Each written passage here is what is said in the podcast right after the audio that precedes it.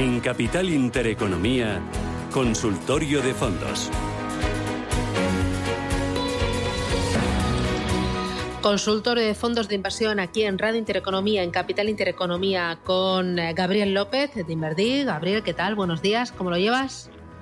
Buenos días, Susana. Bien, bien, gracias de lunes, ¿no? De lunes, ahí pedaleando y cogiendo fuerzas para afrontar esta semana, que dentro de nada estamos ya en Semana Santa. Bueno, vamos a ir con los oyentes 91 533 18 51 o 609 22 47 16.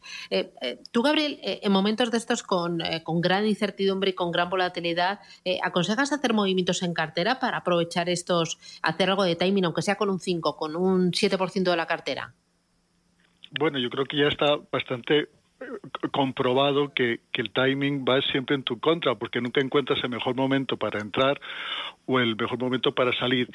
Y eh, con los fondos de inversión se complica aún más, ¿no? Porque con las acciones o los ETFs tú puedes entrar y salir en el mismo instante que tomas la decisión, pero cuando lo haces con los fondos, dependiendo de la hora, pues la fecha valor eh, que se toma en cuenta para la compra o la venta puede ser la de ese, la del fin de ese día o del día siguiente.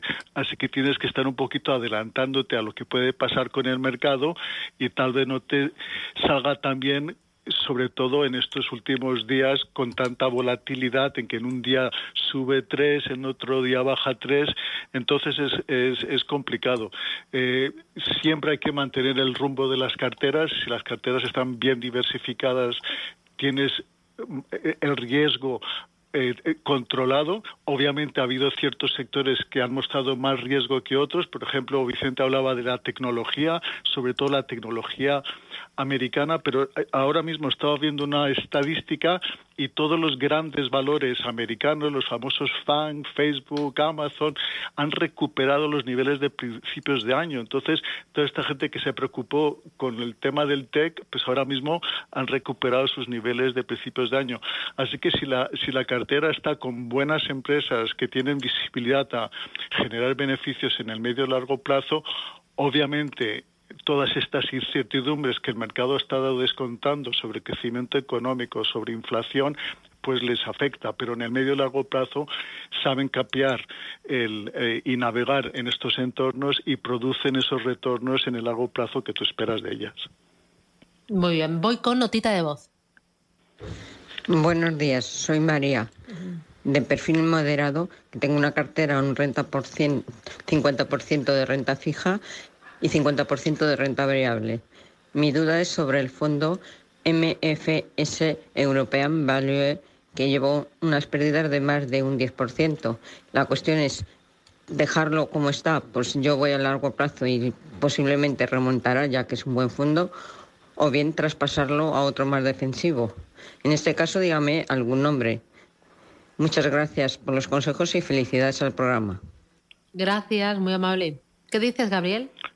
Bueno, yo creo que está en buenísimas manos, es un fondo excelente y en el sector que hay que estar actualmente. Entonces, aquí lo importante es, como decía yo antes, son esas empresas cuya visibilidad a generar beneficios y márgenes es estable en el medio y largo plazo.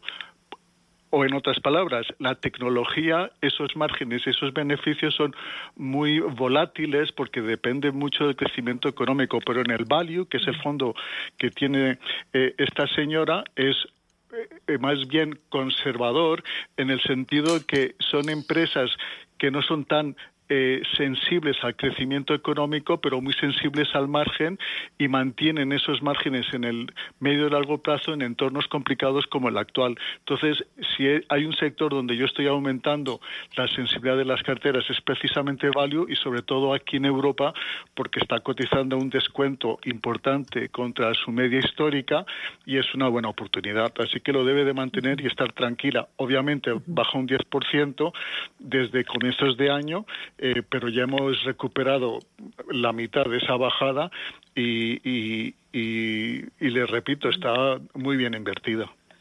Mm, muy bien, voy con José Antonio, buenos días. Sí, buenos días, Susana. A ver, Hola, encantada. Igualmente.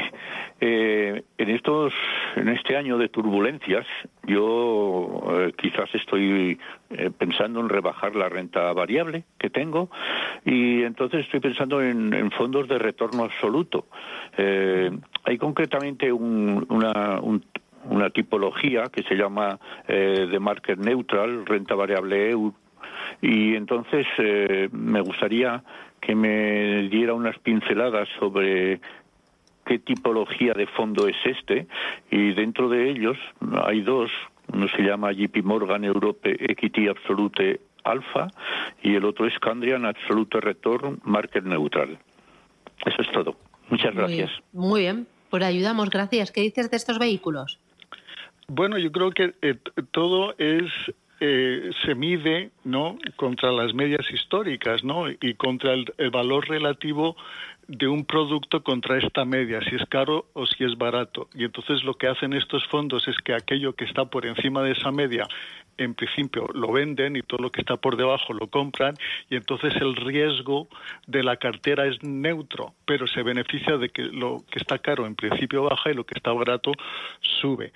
Eh, obviamente son estrategias que funcionan en el medio y largo plazo, no tanto en estos últimos años, que son estrategias más bien de los hedge funds, pero en este entorno donde la economía es tan importante en la gestión de las carteras porque semana tras semana van cambiando las estimaciones de subidas de tipos, de inflación, estos fondos los suelen hacer bastante bien. Eh, los dos son muy buenos, eh, el de JP Morgan a mí me gusta mucho y, el alfa es esa rentabilidad por encima del índice que, genera el fondo. Eh, pero obviamente yo no pondría, vamos a ver si él está buscando rebajar en renta variable, hay que tomar en cuenta qué parte tiene en renta variable y qué parte metería en este fondo. Pero vamos, que yo no creo que me debería meter más de entre el 5 y el 7% de la cartera en este fondo. Vale, voy con José Manuel. Buenos días. Buenos días, Susana. Muchas gracias, mujer. A ver qué me puede decir el experto. Tengo un fondo, vamos, tengo 17 fondos, pero tengo concretamente el Amundi Fund Volatile Bors y me da la sensación de que lo tengo con demasiado dinero. Tengo concretamente 84 mil euros ahora mismo en él. Y después del Redder Asia Opportunities y así puede ser para completar el Templeton Latin America A. Muchas gracias, mujer. Muy bien. Gracias, muy amable. Que tenga suerte, gracias. Yo voy a muy largo, ¿sabes? Porque tengo nada más que 84. Bueno, pues nada, si tiene mucho por delante. A disfrutar y a seguir ¿eh? invirtiendo. Enhorabuena, gracias. Bueno, la verdad es que eh, invertir en volatilidad es, es para expertos eh, y, y, y, obviamente este año hemos visto una volatilidad extrema durante la guerra en el 40% y creo que sí que dependiendo del total de la cartera, pues tener 80.000 euros en un fondo es especializado en, gestionar el riesgo, eh, necesito saber más de, las características del cliente, pero veo que, no le convence mucho. Eh, después tiene el fondo este de Schroders de Asia, eh, es un excelente fondo, no lo ha hecho tan mal. Asia está, es de las, de, los, de las zonas que está cotizando con un descuento contra su media histórica, al igual que Europa, ha recuperado muchísimo en esta última semana, pero sigue siendo una excelente inversión. Y después, eh, ahora con estos cambios de globalización que estamos viendo, ¿no? Eh, eh, se está centrando mucho en aquellos países pues que están en el entorno, digamos, de, de las democracias, aquellos que están en otros entornos, y se está poniendo mucha atención en América Latina, puesto que es un, es una, una zona muy amiga de los mercados, ¿no? sí que está mostrando resiliencia, está mostrando crecimiento económico, están gestionando muy bien eh, la inflación.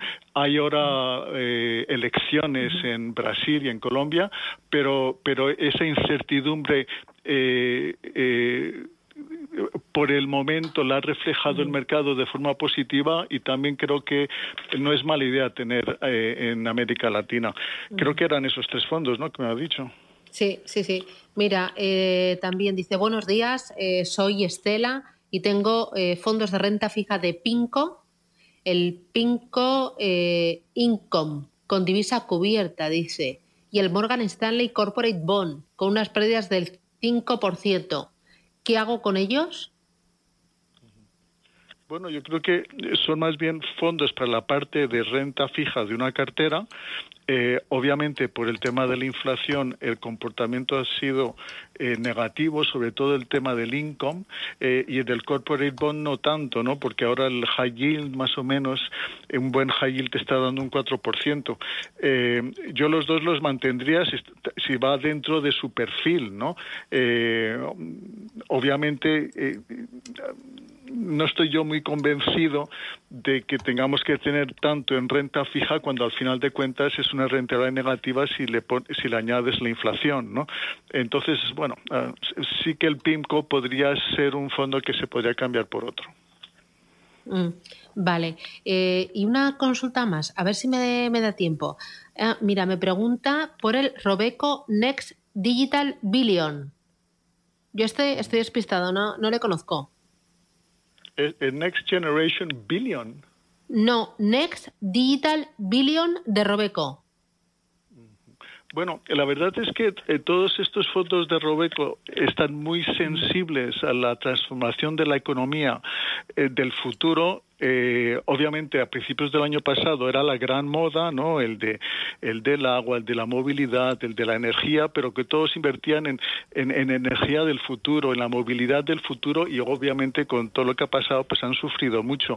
siguen siendo fondos muy bien posicionados, sobre todo ahora que estamos viendo todos estos fondos de la Unión Europea de transformación, pues se van estas empresas se van a beneficiar de ello. Eh, obviamente, por las circunstancias del mercado están bajando y han bajado de media entre un 5 y un 8%. Hay que ser pacientes. Muy bien, pues te tomo nota. Muchísimas gracias, Gabriel López, desde Inverdif, por ayudar a los oyentes y por enseñarnos un poquito más de fondos de inversión. Cuídate mucho y hablamos la semana que viene. Un abrazo. Adiós. Cuídate, gracias, Susana. Adiós, chao, chao.